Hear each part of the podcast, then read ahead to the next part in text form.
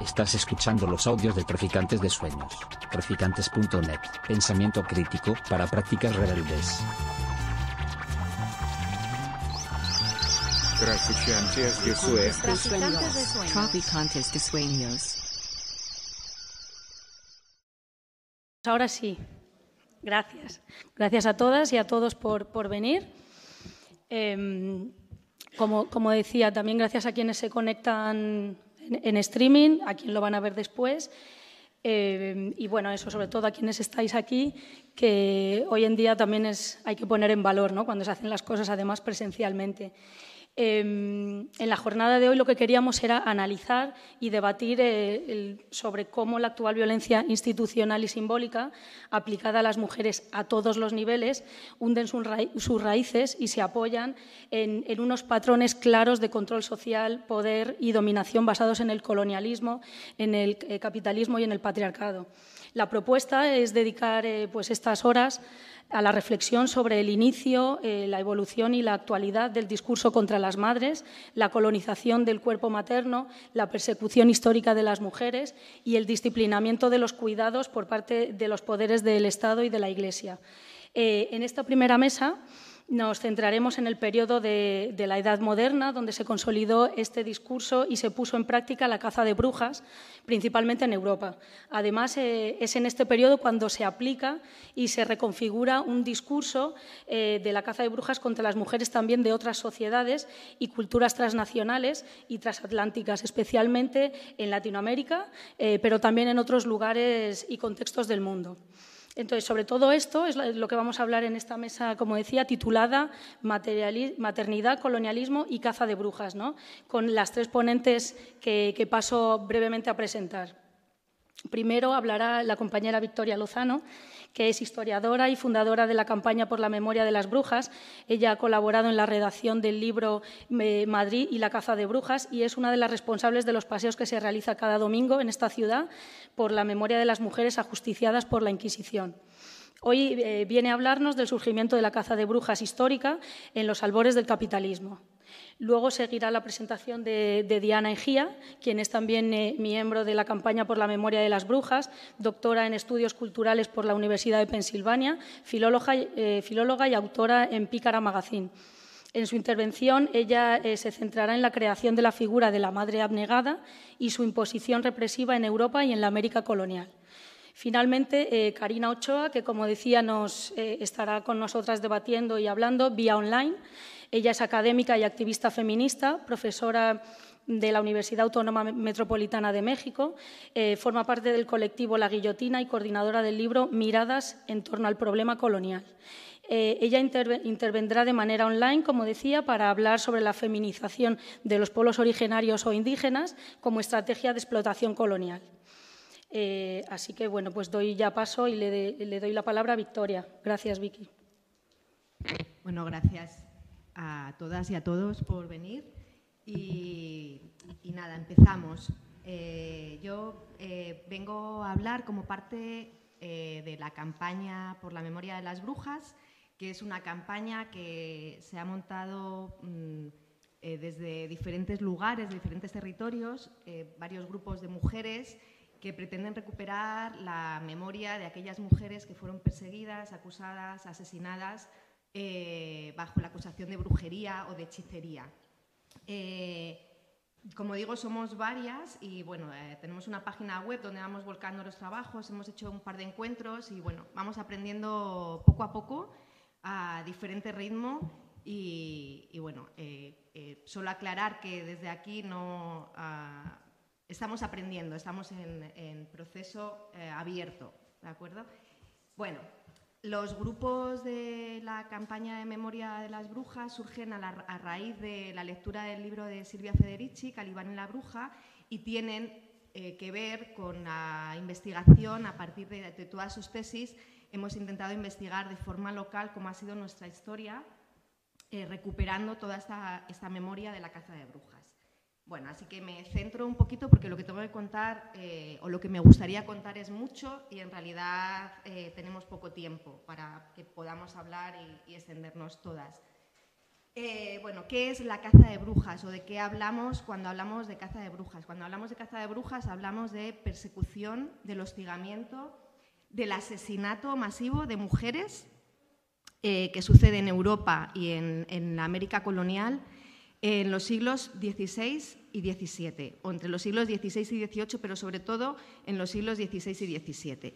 Eh, estamos hablando de al menos 200.000 procesadas ah, con un mínimo de 100.000 ejecutadas. Los datos son bastante controvertidos, no llegamos a, poder poner unos datos concretos y fiables porque se ha estudiado poco este fenómeno o ha sido un fenómeno eh, eh, olvidado habitualmente. Entonces, con los datos que tenemos hoy, estamos hablando de cientos de miles de mujeres. Cristel Tarot, que es una historiadora que acaba de escribir un libro sobre la historia del feminicidio, eh, habla ya entre 200 y 500 mil mujeres eh, procesadas. Es decir, no son palabras, son palabras mayores y desde luego podemos hablar de un feminicidio, aunque sigue sin aparecer en nuestros libros de historia, sigue sin mencionarse y sigue sin haber lugares de memoria de todas estas mujeres asesinadas. Em, encontramos diferencias según las zonas, en los números, no, se procesaron el mismo número de mujeres en Europa como en, la corona hispánica, hay bastantes diferencias, eh, pero sí podemos decir que el 80% de las personas procesadas bajo la acusación de brujería fueron mujeres. Esto, eh, haciendo una lectura general, sí podemos decir que la mayor parte de ellas, por no decir prácticamente todas, eh, fueron mujeres. Cuando los números fallan o nos quieren llevar a error, podemos también fijarnos en lo que nos dicen los manuales y las fuentes. El Maleus Maleficarum que tenéis aquí es el manual que fue eh, el manual de cabecera para, la caza de brujas, es decir, el manual que usaron inquisidores y cazadores de brujas para poder condenarlas, donde se da un índice concreto de cómo se debe identificar una bruja, cómo se la debe eh, apresar, investigar, eh, mm, incluso habla de torturas y los, métodos de castigo, es decir, es todo un manual donde se explica cómo perseguir a estas mujeres. Eh, es Maleus Maleficarum, es, la traducción es el martillo de las brujas, Maleficorum hubiera sido de los brujos, es decir, en el propio Maleus se dice que el vicio de la brujería es más común a mujeres que a hombres por la debilidad de su espíritu, es decir, se parte de una premisa en la que la mujer se considera que es inferior, por supuesto, a los hombres y, entonces es más susceptible de ser eh, engañada por el diablo. Por lo tanto, son ellas quienes van a ser acusadas de forma habitual.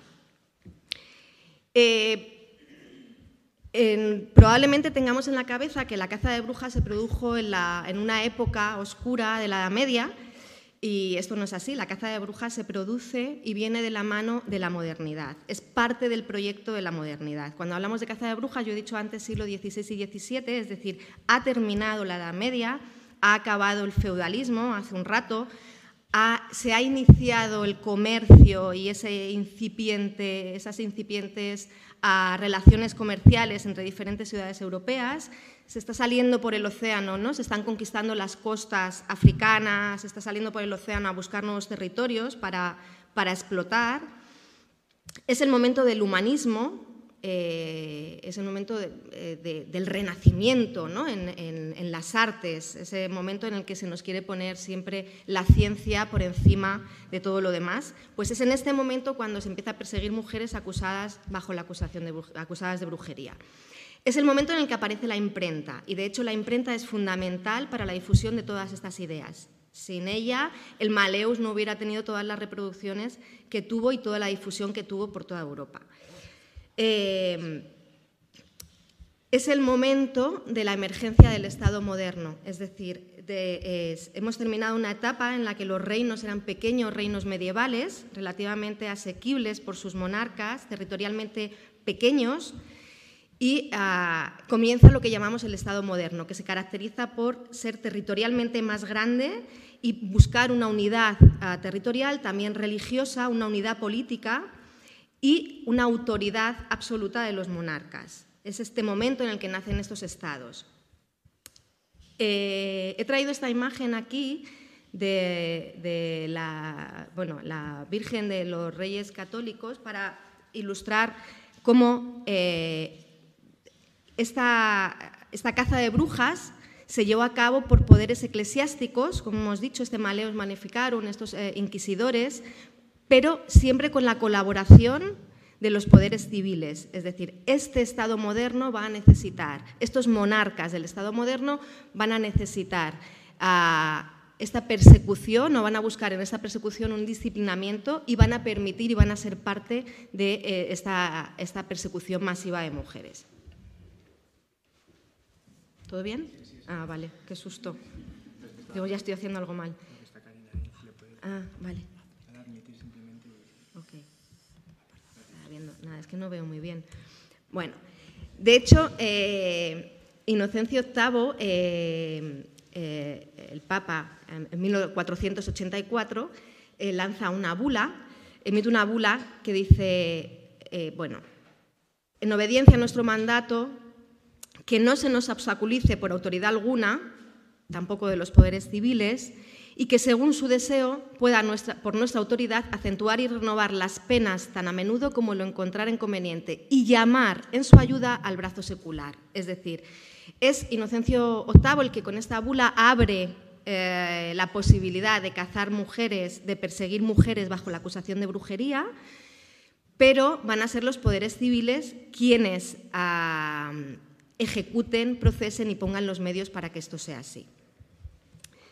Bien, esto va en paralelo siempre ah, con la emergencia del capitalismo y con la colonización de territorios. Estamos hablando de finales del siglo XV, inicio del siglo XVI, estamos hablando de todo el periodo de conquista de los territorios coloniales de la corona hispánica. Bueno, el proyecto de la modernidad en España va de la mano de los reyes católicos. Estos son Isabel y Fernando que buscan unidad territorial igual y unidad religiosa. Para la unidad religiosa se sirven de la Inquisición. ¿De acuerdo? La Inquisición ah, persigue los delitos contra la fe, contra la fe católica, y em, al ser el delito de brujería un delito por pacto demoníaco, es un delito de herejía. Por lo tanto, la Inquisición va a, tener, va a ser, digamos, o va a tener esa función de perseguir a las mujeres ah, por brujería porque tienen pacto demoníaco. Por lo tanto, la brujería será un asunto de la Inquisición. Pero en el caso de los reyes católicos, la Inquisición además es parte del gobierno, es parte de la corona. Es decir, cuando los reyes católicos buscan esa unidad territorial, se dan cuenta de que tienen un territorio muy extenso, que es la corona de Aragón, la corona de Castilla, algunas plazas en el norte de África, en el Mediterráneo, y van a incorporar el territorio colonial de América. Con ese territorio tan amplio y quieren un poder autoritario, quieren ser ah, monarcas ah, ah, y controlar todos los poderes, van a necesitar establecer una serie de consejos para poder abarcar asuntos territoriales como asuntos por áreas temáticas. Por lo tanto, se van a rodear de diferentes grupos de expertos que vamos a llamar consejos. El Consejo de Castilla, el Consejo de Aragón, el Consejo de Indias y el Consejo de la Suprema. El Consejo de la Suprema es el Consejo de la Suprema Inquisición, es decir, la Inquisición forma parte de la, forma del Estado. ¿De acuerdo? El Inquisidor General, que es el que está a la cabeza de la Suprema, va a ser nombrado por el rey directamente. Por lo tanto, tenemos que el inquisidor general será algo parecido a un funcionario. ¿De acuerdo? Ah, bien. Pero además esta Inquisición está en manos de eh, teólogos dominicos. La mayor parte de ellos van a, eh, van a, ser dominicos porque controlan muy bien la teología. Dominicos son los que redactan también, Sprenger y Kramer, los que redactan el Maleus Maleficarum, el manual eh, de persecución de brujas que se difunde por toda Europa y dominicos son la mayor parte de las órdenes religiosas de las que forman parte la Escuela de Salamanca, de la que luego voy a hablar. Bueno, pues esta Inquisición supuestamente fue muy racional en la corona hispánica, porque lo que hemos encontrado es que realmente en la corona hispánica se persiguió a muchas menos mujeres que en el resto de Europa. Entonces parece eh, que la historiografía quiere apuntar a, que bueno, pues, eh, fueron muy benevolentes, no se persiguió mujeres, etc.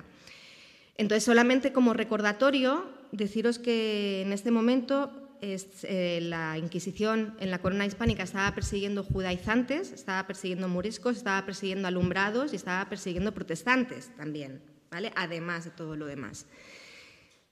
De 45.000 procesos inquisitoriales, solo el 8% fueron mujeres acusadas de brujería o hechicería. Pero encontramos una cosa muy curiosa, y es que el, mayor número de procesos coincide con las cazas europeas del siglo XVI y XVII. Es decir, antes del siglo XVI, antes de que empezaran las cazas, en el resto de Europa no encontramos prácticamente ninguna acusación de brujería y después de 1610, que fue Zugarramurdi, tampoco. En Europa hay otra bula, que es la Proformandis, que se firma en el siglo XVII y a partir de ese momento se deja de perseguir mujeres acusadas de brujería.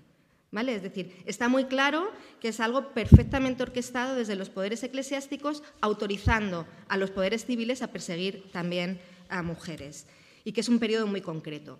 En, este contexto encontramos también las iglesias de la Reforma en Europa, es decir, todas aquellas iglesias que difieren de la Iglesia católica. Por lo tanto, en la corona hispánica, bueno, la Iglesia católica eh, eh, prepara y reúne el Concilio de Trento para reforzar su, su doctrina, su dogma, para revisar un poco toda la Iglesia católica y para reforzar el catolicismo. Bien, del concilio de Trento nos traemos dos muebles que son imprescindibles eh, para entender qué sucede con las mujeres en la corona hispánica durante el periodo de la caza de brujas. Uno es el púlpito y el otro es el confesionario. Desde el púlpito, en todas las iglesias se va a lanzar la doctrina católica que va a servir a la, a la corona hispánica para disciplinar a ese Estado, para llegar a todos los rincones del Estado con el discurso que tienen que asumir, ¿de acuerdo? y el confesionario es donde se va a rendir cuenta de si se ha cumplido o no. El, confesionario, es decir, confesarse en este momento, era obligatorio, al menos una vez al año. ¿vale?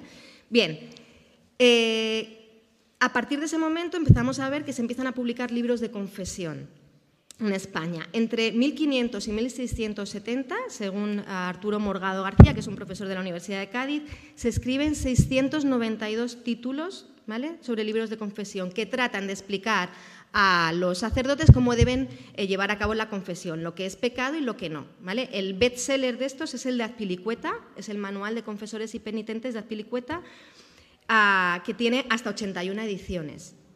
Bien, y además eh, vemos que aparecen los manuales de conducta femenina, como La Perfecta Casada, la institución de la mujer cristiana, ah, donde eh, se exige obediencia de la mujer a los varones por su inferioridad. Esto es un debate que está desde el siglo XV, la inferioridad de las mujeres, eh, y se decide lo que es pecado y lo que es virtud. ¿vale? Bien, ¿qué es pecado y es virtud? Ah, bueno, ahora, ahora, ahora seguiré con esto. Además de lo que es pecado con estos libros de confesión, se trae la imagen de la Inmaculada Concepción. ¿vale? Esto se, crea en Trento y se impone la Inmaculada Concepción, que es virgen y madre, ¿de acuerdo? Es decir, que es eh, eh, madre, pero sin ah, disfrutar de su sexualidad ni disfrutar de su cuerpo. Bien, este es el modelo que se impone a partir de ahora para las mujeres. Por lo tanto, de estos episodios del confesionario, del púlpito, desde la doctrina católica, que encontramos una familia fuertemente jerarquizada, la castidad femenina como virtud suprema, rigidez eh, moral como la forma de vida, ¿vale? la sexualidad como instrumento demográfico, nunca de placer, eh, y mujeres sustentadoras del hogar. Es decir, el pecado se convierte en un elemento demográfico, es decir, el cuerpo de las mujeres y su sexualidad en este momento es un momento demográfico. Pensemos, y es un asunto económico, pensemos que en este momento ha habido ah, eh, hay una falta de población bastante importante y parece que esto preocupa a los, economistas, a, los demógrafos que empiezan en este momento a nombrar esto como un problema económico. ¿Y quiénes son quienes escriben estos ah, libros de confesión? Pues bueno, aquí los tenemos, Fray Luis de León, Juan Luis Vives, Azpilicueta, que son miembros de la Escuela de Salamanca, en la Universidad de Salamanca, inaugurando, digamos, la universidad en la corona hispánica, eh, y que comienzan a poner en marcha también en sus libros de confesión el ah, lenguaje del capitalismo. Empiezan a ver que el mundo está cambiando, que están llegando metales ah, ah, de América, que están llegando riquezas que no saben cómo administrar y empiezan a poner en valor o empiezan a, estudiar desde un punto de vista moral, el valor, el precio, el precio justo y todo este lenguaje del protocapitalismo. Pues estos mismos son los que escriben los libros de confesión, ¿de acuerdo? Y los libros de manuales eh, de las mujeres, es decir, por no entenderlos como algo separado. Bien, son teólogos, son dominicos, se, eh, difunde su obra por toda Europa, también por eso. En este momento se prohíben también los beaterios, que son comunidades de religiosas eh, que vivían libremente, no sometidas a ninguna orden, y a partir de Trento se les prohíbe y se les obliga, si van a vivir mujeres juntas, tienen que estar bajo la orden de la Iglesia Católica. Y por último, y con esto ya acabo, eh, en este momento, en 1477, también con los reyes católicos, se pone en marcha el Tribunal del Protomedicato, que es un tribunal que controla que solo aquellas personas que pasen por la universidad y que cursen determinados estudios puedan tener acceso a, la medicina, al cuerpo, a la medicina, al cuidado, al parto, a la concepción, a la contracepción, a todos esos saberes que habían acumulado parteras y comadronas durante toda la Edad Media, bueno, la Edad Antigua, ¿vale? Por lo tanto, solo si se pasa por la universidad se puede acceder a esto. Las mujeres no tienen acceso a la universidad porque lo tienen prohibido. Entonces es la ecuación perfecta. ¿A quién se va a perseguir?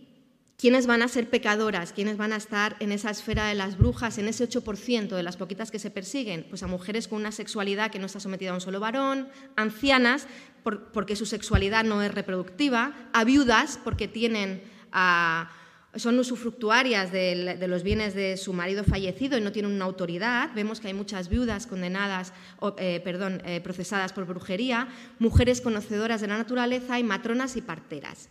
Acabo ahora sí. ¿Cómo se las castigó? A través de la delación. La delación, delatarlas era obligatorio. Se las llevaba a prisión solo por el simple hecho de ser delatadas, no hacía falta ninguna prueba. eh, al iniciarse los procesos se confiscaban sus bienes y cuando se las, eh, se las juzgaba se las llevaba a un auto de fe, que son autos públicos por norma general, que eran castigos ejemplarizantes. A muchas de ellas, a la gran mayoría de las que conocemos en, la Corona de Castilla sobre todo, se las condena a azotes públicos y al destierro. ¿vale? No todas eh, van a ser ejecutadas, de hecho la mayoría no lo van a ser, pero os podéis imaginar lo que implica confiscar bienes a mujeres que ya de por sí son mujeres empobrecidas. ¿Qué supuso esto? La, expropiación de los cuerpos de las mujeres, la expropiación de sus saberes con toda la caza de brujas, la imposición de un nuevo orden para las mujeres que está dentro del hogar, pero también el adoctrinamiento social que necesitaba ese Estado central para poder llegar a todos los rincones de estos grandes estados y de aquellas colonias, al mismo tiempo que permitió la privatización de tierras y el trabajo esclavo. Una cita solo de Jean Baudin, que es un demonólogo, un tratadista francés, que dice que es eh, eh, un tratadista eh, para la monarquía francesa, y él dice, castiga a una para enseñar a muchas. ¿vale?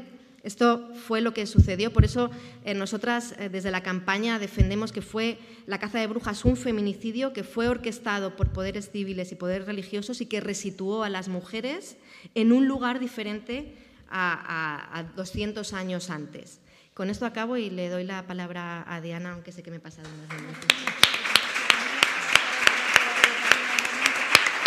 Muchas gracias. Gracias, Vicky. Eh, ahora, antes de darle justo la palabra a, Diana, vamos a solucionar unos problemas técnicos que estamos teniendo porque Karina, desde México, no, no nos está oyendo. Ahora mismo nos está viendo, pero estamos teniendo una serie de problemas. Perdonadnos. Cosas del directo, ¿no? Como se decía siempre. Vale, porque nos estará viendo.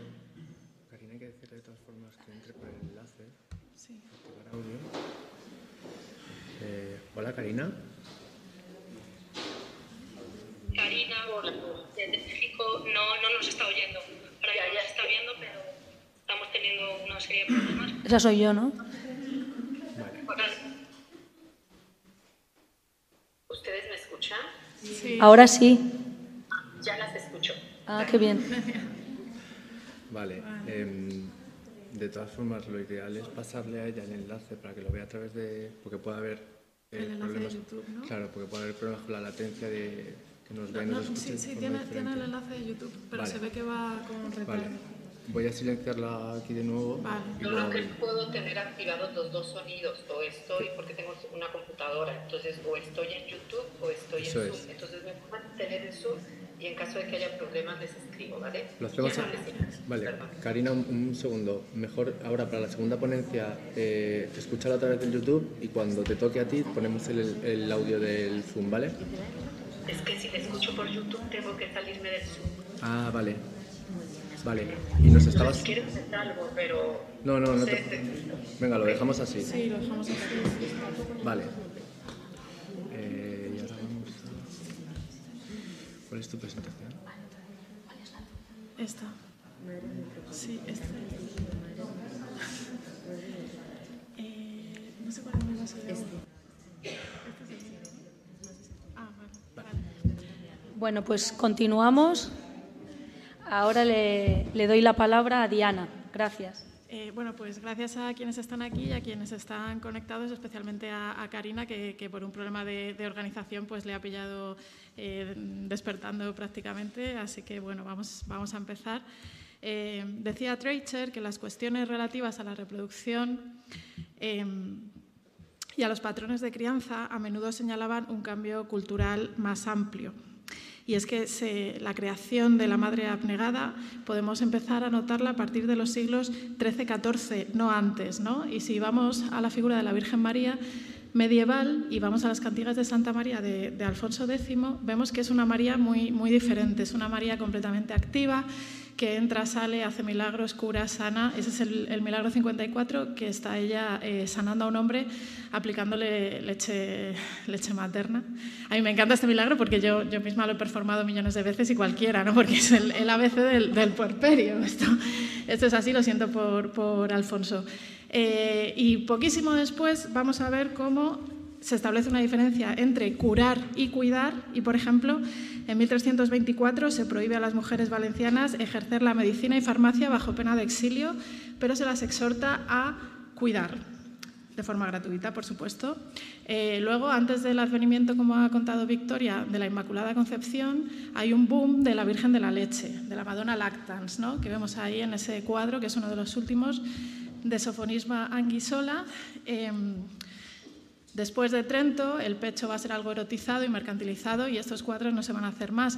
Pero fijan el patrón de la lactancia. Esa es la postura para dar de mamar y cualquiera que no lo haga está animalizada. Entonces, cuando llegan los españoles al Nuevo Mundo y ven mujeres dando de mamar tumbadas o de rodillas, dicen, bueno, pues esta, gente eh, no son humanos, hay que, hay que colonizarlos. ¿no?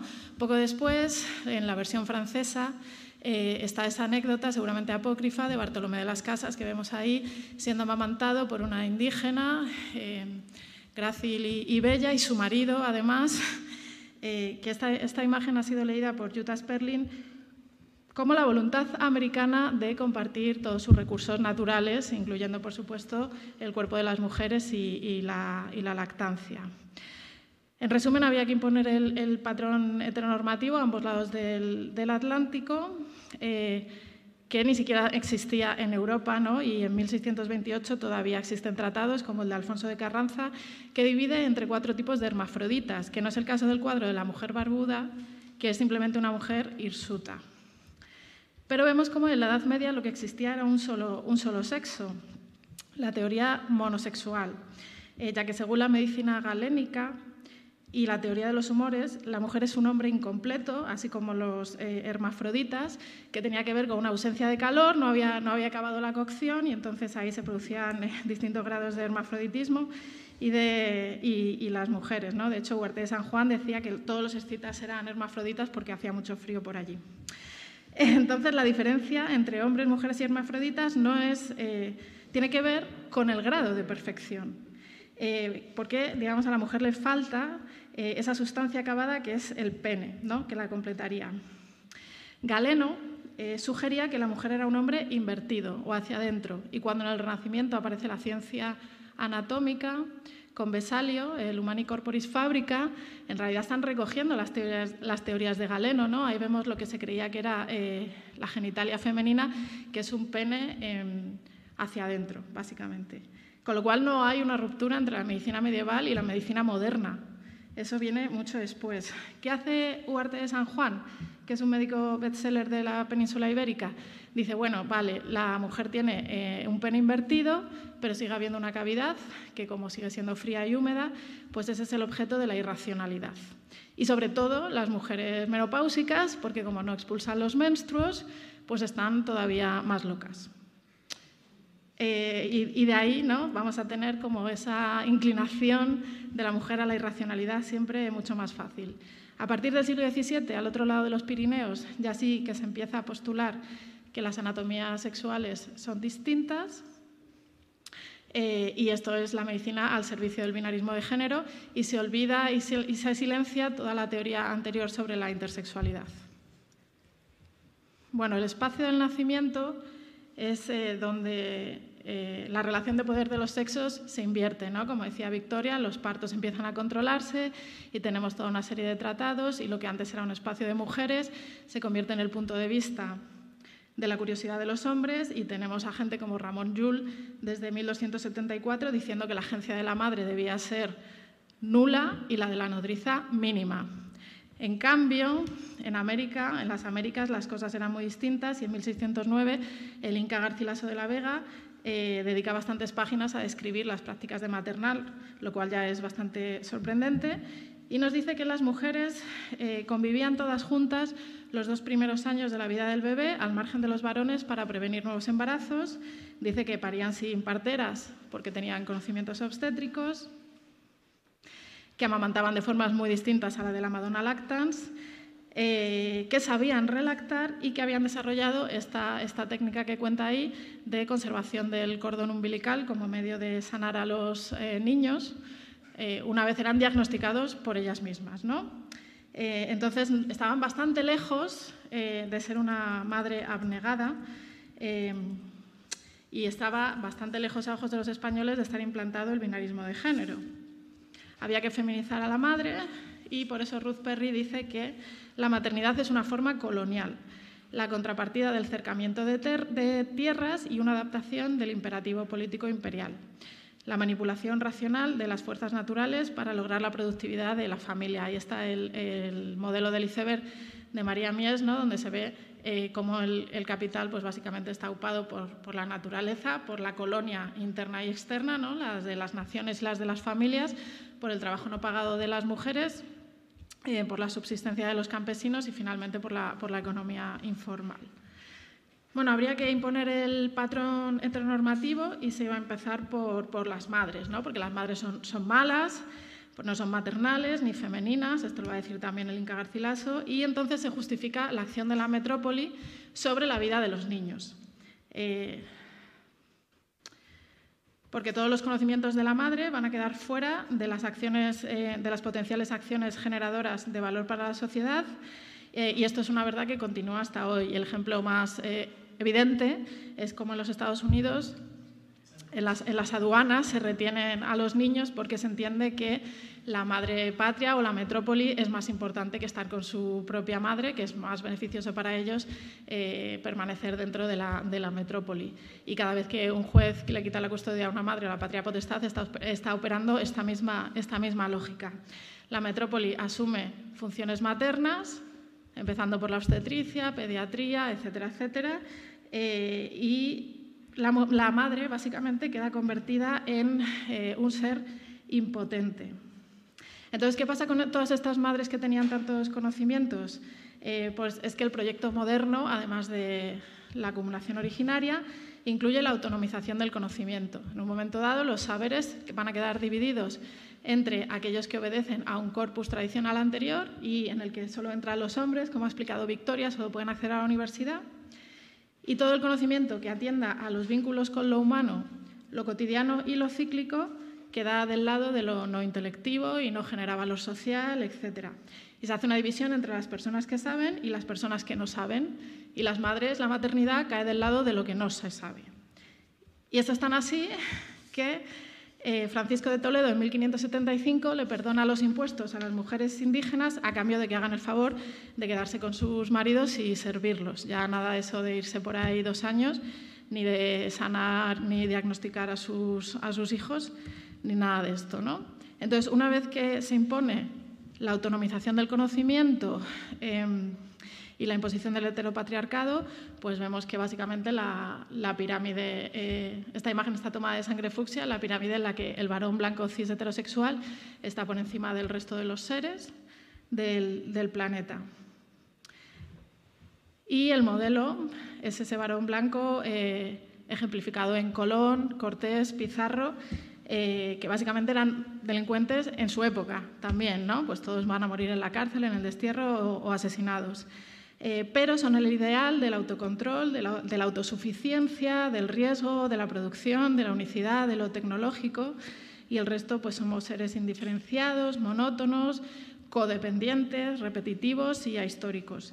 Esta es la foto del, del zoo humano que usa mucho Almudena Hernando para hablar de la fantasía de la individualidad eh, y vemos cómo eh, el hombre blanco es, el único y el resto solamente existe en la relación que mantienen entre ellos. ¿no? Entonces, el heteropatriarcado europeo pues, es la suma de todos los sistemas de, opresión.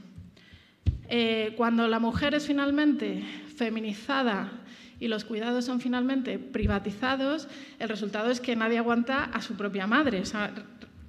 Se, produce en nosotros una matrifobia brutal, eh, que es el, odio o, el asco a, las madres. Porque, como dice esa cita de Sara Rudick, lo que vemos es que la poderosa presencia materna finalmente pues, queda convertida en una figura incapaz en frente del padre, del profesor, del médico, del juez, del casero, etc.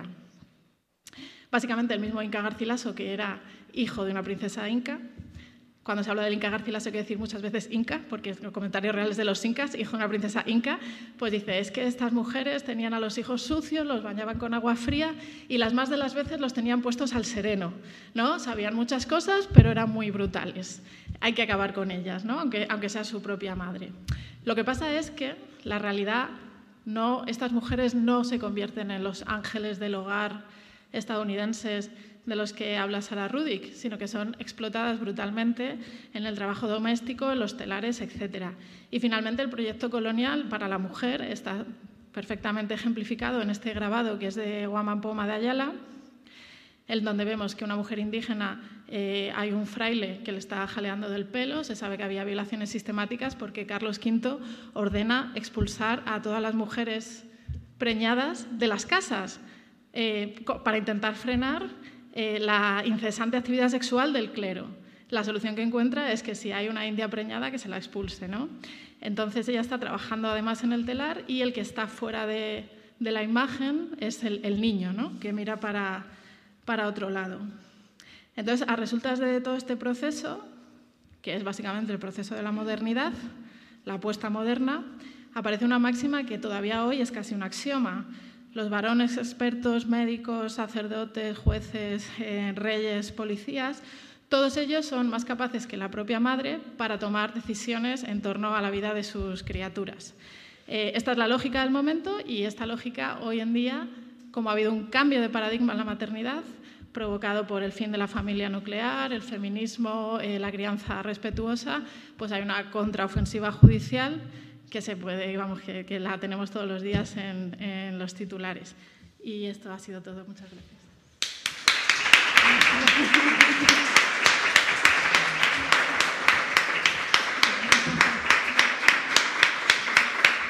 Muchas gracias, Diana. Ahora vamos a dar paso a, a Karina, sí. eh, que hará su ponencia de manera online.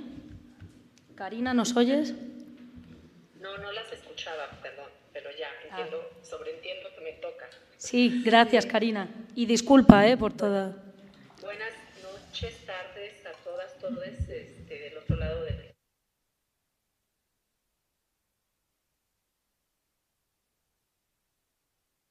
de la modernidad y que daba paso a todo el debate este de la posmodernidad, o si lo que estábamos viviendo era una crisis recurrente de la modernidad. En América Latina la pregunta tuvo resonancia, pero para contestar la pregunta de qué tipo de crisis estamos viviendo, había que hacer una pregunta previa, que era qué tipo de modernidad llega a América Latina. Y esa discusión empieza a circular de manera importante y hay un grupo de intelectuales, hombres y mujeres, que empiezan a hacer una serie de formulaciones acompañadas de procesos sociales, no solamente de formulaciones intelectuales, que llevan a un posicionamiento clave que va a tener dos elementos importantes. Uno, el cuestionamiento del nacimiento, la historicidad y la genealogía de la modernidad. Ahí tenemos un planteamiento clave de Enrique Dussel que dice la modernidad nace en 1492. En el momento mismo en que eso que hoy llamamos Europa se puede mirar a sí misma a través de una alteridad, un otro, una otredad, un otro, que somos los indios y las indias americanas, las amerindias y los amerindios. Ese otro esta otra, ese otro le permite a Europa, o lo que hoy llamamos Europa, que en ese momento no era Europa, pero por gramática y comunicación, pues hay que nombrarlo así, eh, se constituye a partir de una alteridad que le regresa a sí misma una mirada de una unicidad, de un ego unificado. Este planteamiento es clave porque eh, a partir de esta formulación se empieza a repensar la modernidad desde un otro posicionamiento, no desde el posicionamiento de Europa eh, eh, y de un posicionamiento particular de la experiencia europea en torno a la modernidad, sino una experiencia de la periferia de esa modernidad. Dussel dice, América Latina, nuestra América se convierte en la primera periferia de esa modernidad. Pero antes, el mundo de la cristiandad, y esto es muy importante, es la periferia del mundo musulmán. Por tanto, esta historia de la modernidad que va a ser leída desde su alteridad negada, que somos los amerindios y las amerindias, y que se va a posicionar en el giro descolonial, no puede ser leída solamente en la relación entre los, las amerindias y la cristiandad europea. Tiene que ser leída, y este es un posicionamiento que voy a plantear al final, desde historias conectadas, desde historias interconectadas. Bueno, entendiendo esto, eh, voy a dar paso a algunas formulaciones que algunas feministas que nos ubicamos en el debate descolonial desde los 90 y particularmente desde iniciada la primera década del 2000 empezamos a formular. Yo particularmente empecé a hacer una revisión de los discursos teológicos del siglo XVI, e, especialmente los dominicos, porque como sabemos gran parte de la discusión corría a manos de los teólogos dominicos y quiero hacer una segunda contextualización para ya entrar al debate. Yo llego a esta discusión no por un interés formal de hacer un análisis de los discursos teológicos del siglo XVI, sino porque yo a partir del 2001 empecé a trabajar con comunidades indígenas de la selva tropical campechana, con mujeres, sobre los procesos de participación política de las mujeres y me di cuenta que había que hacer un recorrido de un arco de tiempo largo para entender desde otras criterios y otros códigos los procesos de participación de las mujeres imbricudas. Empecé rompiendo con la mirada clásica feminista, que tenía este posicionamiento, esta mirada de lo público y lo privado, y que nos impedía mirar la realidad de mujeres rurales, donde la diversidad de lo público y la diversidad de lo, lo, privado nos plantea otras lógicas de poder. Y luego intenté ir explorando de dónde venía la noción del sujeto y la sujeta india. Y, bueno, primero empecé con los sociólogos, luego me fui desplazando hasta que llegué al siglo XVI. Este debate, que, que por lo menos algunas de, colegas en América Latina hemos estado dando desde, desde los 2000 y toma ya como visibilidad a partir del 2010, 2011 y 2012, nos lleva a ciertos lugares. Me quedan creo que 11 minutos y voy a intentar aplazar.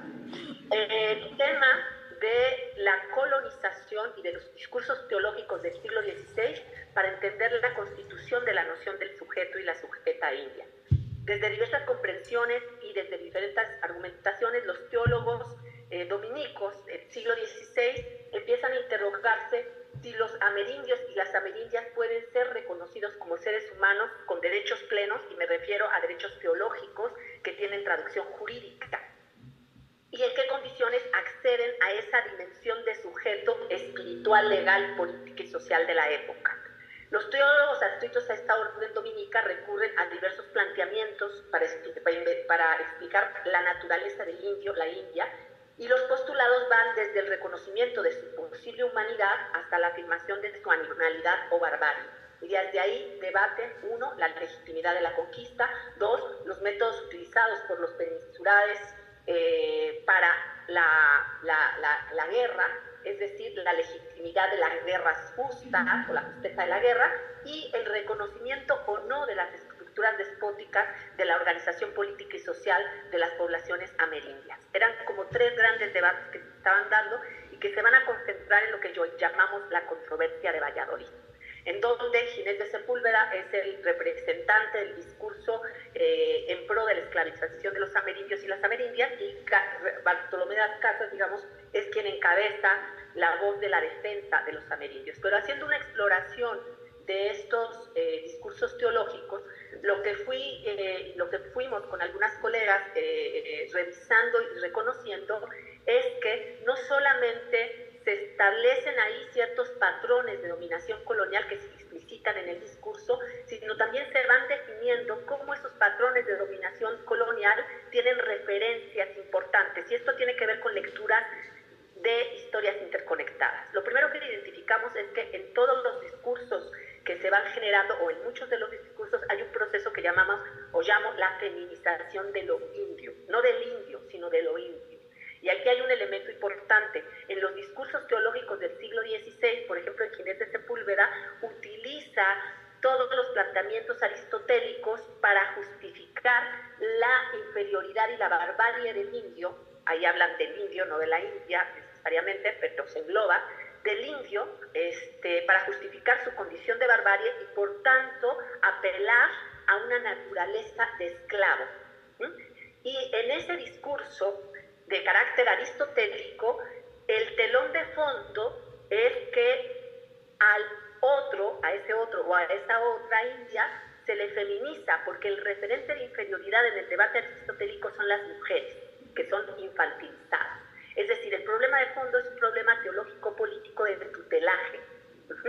Y eso se va a expresar en un teólogo posterior, que es Fray Francisco de Vitoria, quien va a dar las justificaciones ya no naturales, sino legales, para que a, esa alteridad, a ese indio-india, se le considere justamente eh, un no sujeto de tutela, no sujeta de eh, no, no sujeto guion de tutela.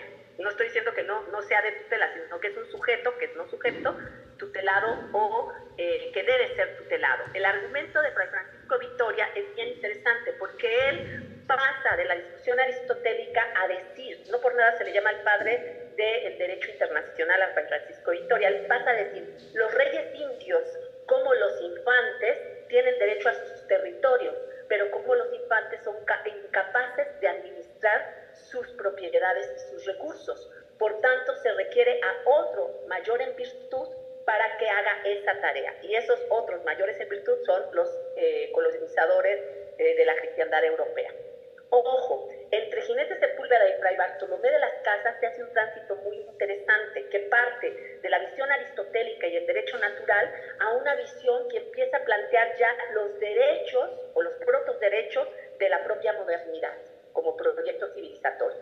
En Francisco de Victoria lo que vamos a entender o, o encontrar es que todo su dispositivo discursivo lo que hace es asemejar al niño a la condición de las mujeres. Por tanto, la referencia fundamental de la opresión de las poblaciones amerindias es la otra eh, mujer. Y esa otra es la otra cercana del mundo de la cristiandad, esa otra sometida, esa otra dominada, esa otra que las compañeras que me precedieron explican con más detalle cómo se va construyendo todo ese imaginario de inferioridad de las mujeres de la cristiandad, esa otra es un referente de formas de dominación que van a ser trasladadas o transferidas ahora a una experiencia colonial ya no solamente a cuerpos que son cifrados como cuerpos de mujeres, sino a poblaciones enteras, es decir, poblaciones donde hay hombres, donde hay mujeres y donde hay otro tipo de géneros que no son desde la mirada de la cristiandad. Por tanto, el proceso de transferencia de esos dispositivos de dominación que se aplican primero en la experiencia eh, europea,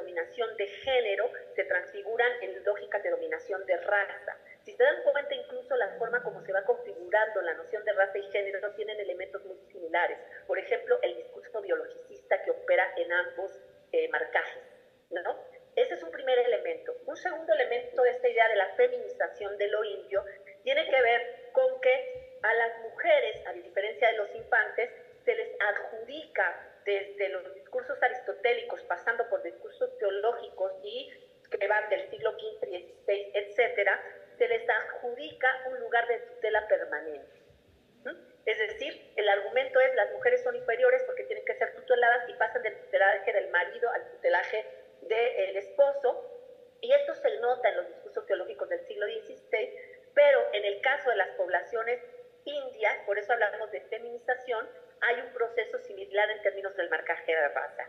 La pregunta que nos hacemos muchos y muchas eh, personas de, eh, eh, que están en procesos sociales, que estamos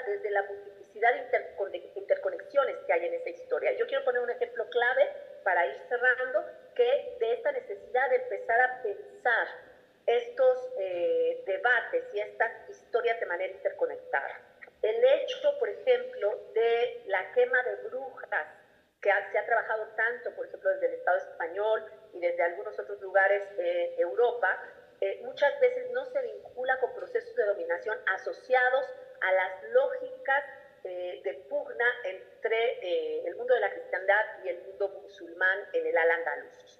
Si nosotros podemos ubicar, por ejemplo, que uno de los epistemicidios más importantes de, este, de esta tensión eh, que se da eh, en el ala andaluz es la quema de la Biblioteca de Córdoba con un mecanismo de eliminar la, eh, eh, la el horizonte de sentido de una civilización con la que de una alteridad, de un otro, de una otredad con la que estoy en pugna, podríamos entender por qué, por ejemplo, el ejercicio de quema de brujas tiene también como objeto hacer un epistemicidio. Porque en sociedades donde la escritura no era el elemento central para ciertos sectores eh, del conocimiento, sino la existencia vivida y encarnada de ciertas personas, como las mujeres de las comunidades este, tempranas del Medio medioevo o lejanas del Medio medioevo de la cristiandad, no quiero decir tempranas o lejanas porque ahí puedo generar confusión, estos procesos de quemar a los libros vivientes, por decirlo de alguna manera, a, esos cuerpos que representan un conocimiento, una epistemología y un horizonte de este sentido, son prácticas que no tienen origen en la propia quema de brujas sino que tienen que ser interconectadas con historias donde se dan epistemicidios y donde se dan genocidios que están asociados a, eh, a, a, dinámicas y lógicas de poder que se van transfigurando, que se van transfiriendo y que van tomando especificidades a partir de los momentos eh, históricos específicos y que eso nos implica pensar por lo menos tres desplazamientos o cuatro que voy a enunciar para cerrar en un minuto. Un primer desplazamiento que tendríamos que hacer cuando hacemos una revisión de estas historias es hacer una lectura interconectada de los procesos históricos y encarnados. Un segundo desplazamiento que creo que es importante y que se vuelve necesario es hacer un contextualismo radical. Si no contextualizamos y contamos estas historias así, sin todos los telones de fondo que pueden darle sentido, se vuelve complicado. Hacer lecturas invertidas, es decir, no solo analizar a los sujetos, de sujetas, los sujetos de abajo, es decir, colonizados, colonizadas, colonizadas, dominados, dominadas, sino también entender las lógicas de poder desde arriba para hacer los desmontajes justamente de cómo esas lógicas de, poder ah, ocurren, aplican, eh, eh, recorren eh, a estas sujetas y sujetas de abajo. Y otro elemento es usar, desde mi punto de vista, es muy importante, pero porque ahí me posiciono políticamente, utilizar el posicionamiento político del giro descolonial o de lo descolonial o anticolonial y de lo despatriarcal. Creo que sin estos desplazamientos las lecturas de estos procesos se vuelven bastante complejos este, y, podríamos eh, correr el riesgo de replicar miradas eh, que pretenden universalizar o que pretenden tener una mirada de la neutralidad o que no terminan de desentrañar las múltiples eh, opresiones que operan en esos procesos que realizamos. Ahí le paro, sé que fue eh, Ardilla, que lancé un montón de cosas, pero creo que en la siguiente parte de la conversación se podría ir eh, pues matizando y comentando como, con más coloquialidad lo que he planteado. Este, muchas gracias por la invitación y quedo eh, a la escucha.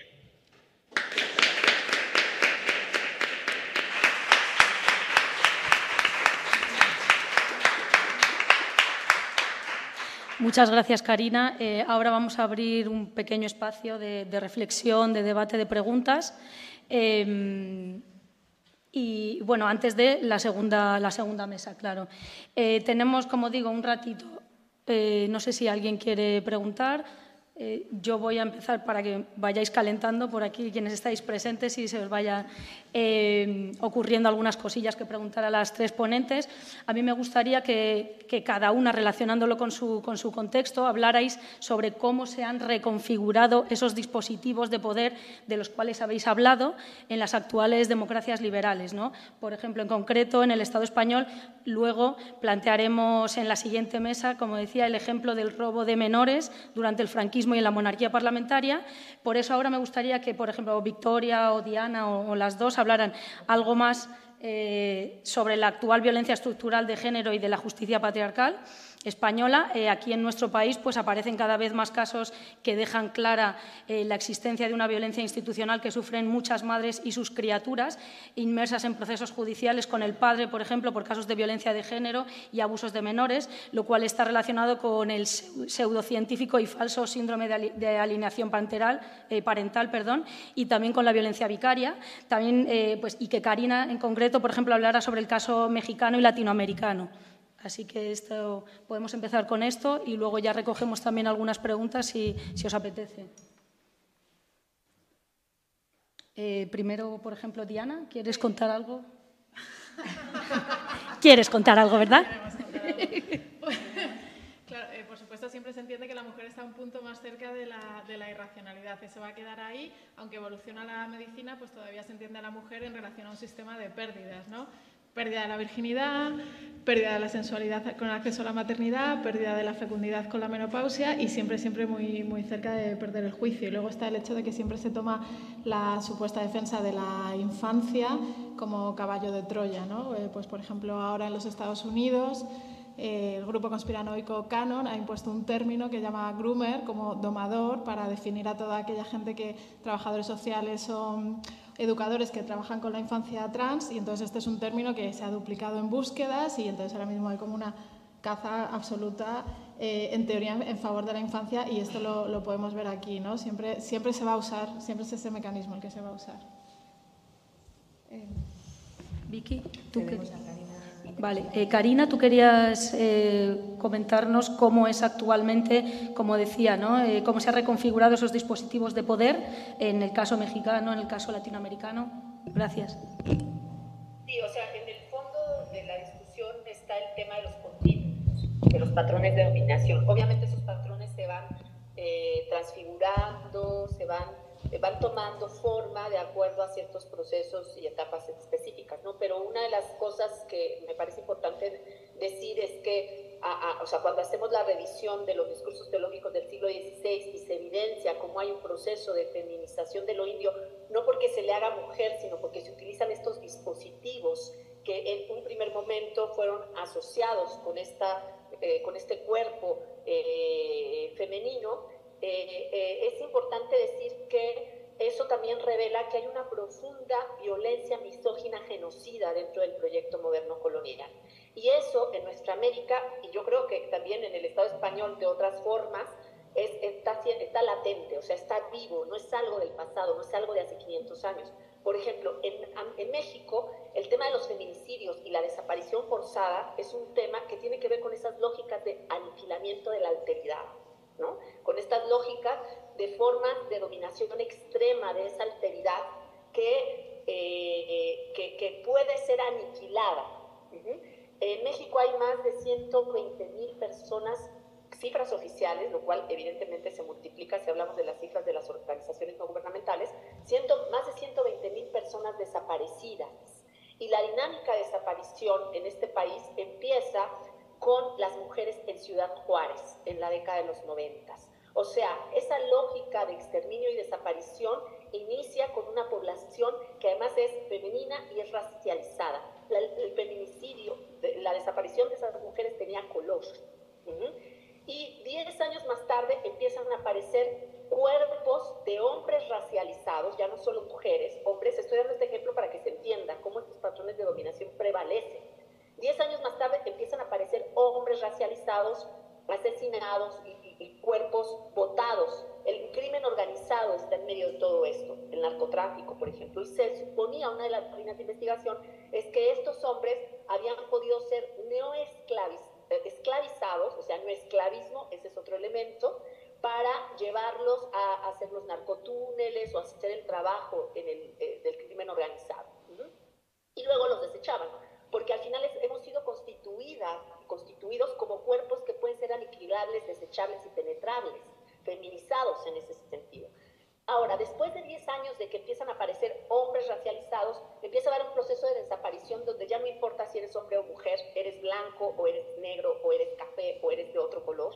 Empieza a haber desapariciones en las carreteras, en ciertas carreteras tampoco es generalizado, pero en ciertas zonas que también están atravesadas por los conflictos del narco, y donde, por ejemplo, ya no importa si eres carpintero, ahora puedes ser abogado o puedes ser químico, química, y hay desaparición. ¿Qué quiero decir con esto? Que cuando el movimiento feminista en México dicen, si nos tocan a una, nos tocan a todos, no es una metáfora.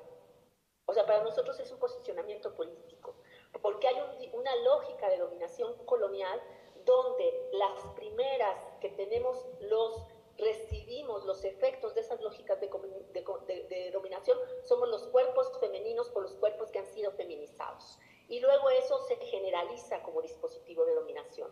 En México decir, si nos tocan a una, nos tocan a todos, todas, todes, no es una metáfora. Y creo que en muchos lugares del mundo. Otro ejemplo importante de cómo siguen prevaleciendo y cómo hay que entender estas lógicas de dominación, no solo en términos de la especificidad de las mujeres, es lo que plantea Inés César en su libro El discurso sobre el colonialismo. ¿no? Él dice, lo que no le perdona a Hitler es que haya aplicado los mismos dispositivos de exterminio que aplicaron contra las poblaciones africanas y amerindias sobre poblaciones blancas. O sea, la indignación que genera el holocausto no es la indignación, y eso es lo perverso, que genera todo el aniquilamiento genocida que hubo en el proceso de conquista y colonización. Deberían indignarnos tanto como el holocausto, porque al final el tema es que se utilizaron esos mismos dispositivos muchos siglos después por, sobre poblaciones blancas. Creo que ya, y con esto cierro porque yo hablo mucho, creo que uno de los temas que habría que empezar a reflexionar justamente es cómo esos dispositivos de dominación que tienen un continuum hasta nuestros fechas, hasta nuestros días, siguen operando sobre sujetas, sujetos, sujetos específicos, donde marcajes como el de género, raza o donde roles como el de la maternidad siguen operando como puntos de enganche de estas lógicas de dominación y de sus dispositivos de dominación. Eh, creo que el desafío no es menor y creo que tenemos que empezar a pensar las interconexiones, o sea, de verdad, no podemos pensar solo la historia de nuestra América en relación a esos dispositivos de dominación, sino, por ejemplo, lo que están haciendo las compañeras que están pensando también históricamente cómo se configuran las lógicas de la maternidad y las formas de opresión de las mujeres en, lo que hoy llamamos el Estado español, este, cómo eso también tiene efectos y resonancias en estos intercruces que se dan de una historia que es contemporánea. Entonces, bueno, ahí lo dejo para no alargarme y me disculpo porque de todas maneras me alargué y fui muy, muy, muy amplia mi intervención. Gracias, Karina. Eh, ahora, como decía, no sé si aquí alguien que está presente te, tenéis ganas de no solo preguntar, también reflexionar o contar, contarnos algo eh, de lo que os ha suscitado la, las ponencias de, de, las tres ponentes. Eh, por aquí tenemos una participación. Gracias. No sé si es una pregunta, una reflexión, no sé qué es. Lo que tú pero no, estaba pensando con esa idea de interconexión que, que me parece muy importante, ¿no? que presenta Karina. Eh, y también me venía la idea de, bueno, uno de los fundamentos de Calibán y la bruja, de Silvia Federici, ¿no? que es la parte económica, ¿no? De, eh, que también lo habéis mencionado vosotras, ¿no? esa dimensión, eh, me refiero económica en el sentido, por ejemplo, la acumulación primitiva, ¿no? todo ese sentido de dominación del cuerpo de la mujer, como había un sentido demográfico y económico detrás. Cuando estaba hablando de, Ciudad Juárez, me venía la idea del Tratado de Libre Comercio en Centroamérica, justo esos años de las maquilas, en las que hubo ahí también un, nuevo paso más allá del, capitalismo en, ese sentido. Y yo no sé si tiene una lógica esa interconexión. Me interesaba saber qué opinabais vosotras, eh, sobre todo Karina, ahí estando en México. Si esa interconexión que hacía yo, bueno, un poco, ¿no? Coincide también ¿no? en los años 90 cuando el Tratado de Libre Comercio, las maquilas, ese nuevo extractivismo capitalista en Centroamérica con la desaparición de muchísimas mujeres, ¿no? como originalmente también hubo en la acumulación primitiva. Gracias. Karina, ¿quieres, ¿quieres contestar? Se escuchó, ¿no? Eh, Karina, ¿no? ¿escuchaste la pregunta? ¿Algo pasado? Perdón, es que como no escuchaba me tuve que cambiar a la otra, entonces estoy un poco así. Pero el tema de las interconexiones. Bueno, este es un tema que hemos estado trabajando muchas feministas descoloniales en nuestra América, o sea, empezar a pensar desde las interconexiones algunas historias que se piensan separadas, que es un problema epistémico metodológico de la ciencia moderna, y que tenemos que empezar a fracturar. Es decir, lo que estaba, y, y, les voy a poner un ejemplo bastante burdo, que es, que es un poco la idea. Cuando hablamos, por ejemplo, de flamenco, se habla de una, de una forma de flamenco que se llama, el, el, o sea, la música de ida y vuelta del flamenco, ¿no? Yo la, una vez fui a Andalucía y hablaban de, de, la música de ida y vuelta, que era la música que había llegado a estos territorios o que había ido, llegado a África y que se le habían incorporado una serie de elementos de esa zona y que luego regresaba regresaba y generaba una resonancia en el propio flamenco. Yo no soy experta en flamenco, pero quiero dar un ejemplo como muy simple. Esta idea me parece que puede ser transferida, traslapada, tras, tras, sí, transferida un poco a, a, esto que llamamos de cómo empezamos a hablar de una multiplicidad interconectada. ¿Por qué? Porque la modernidad no se puede pensar solo a la luz de la historia de Europa.